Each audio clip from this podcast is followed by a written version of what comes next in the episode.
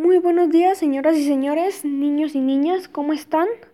Los saludo a su amigo Juan Forero y el día de hoy les presentaré lo ocurrido en el desastre del Linfen en, en el país de China.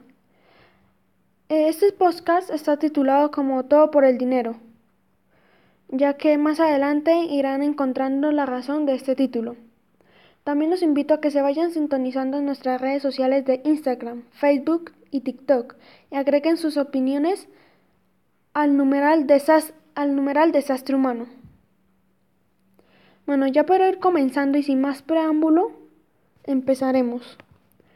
Todos sabemos que el ser humano por naturalidad quiere todo para él solo, por lo que a lo largo de la historia han provocado bastantes, pero muchísimos problemas naturales, sociales y políticos, como por ejemplo, como el que hoy vamos a hablar, la contaminación en Linfen en China.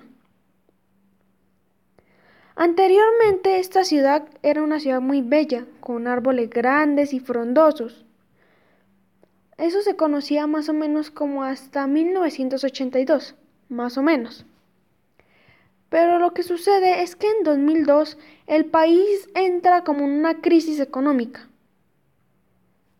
Y lo que hacen para recibir ingresos y poder como avanzar eh, tanto el país como la ciudad de Linfen es convertir a esa ciudad en literalmente una mina de carbón. Por lo que eso ha provocado que al día de hoy las personas tengan que salir con tapabocas a la calle y la ciudad esté cubierta por una capa extensa de humo que jamás, según estudios científicos, jamás se irá.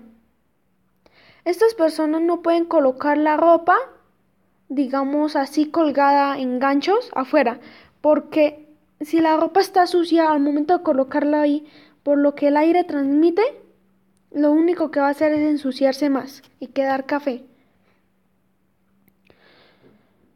Bueno, esto ha sido, digamos, lo ocurrido en Linfense.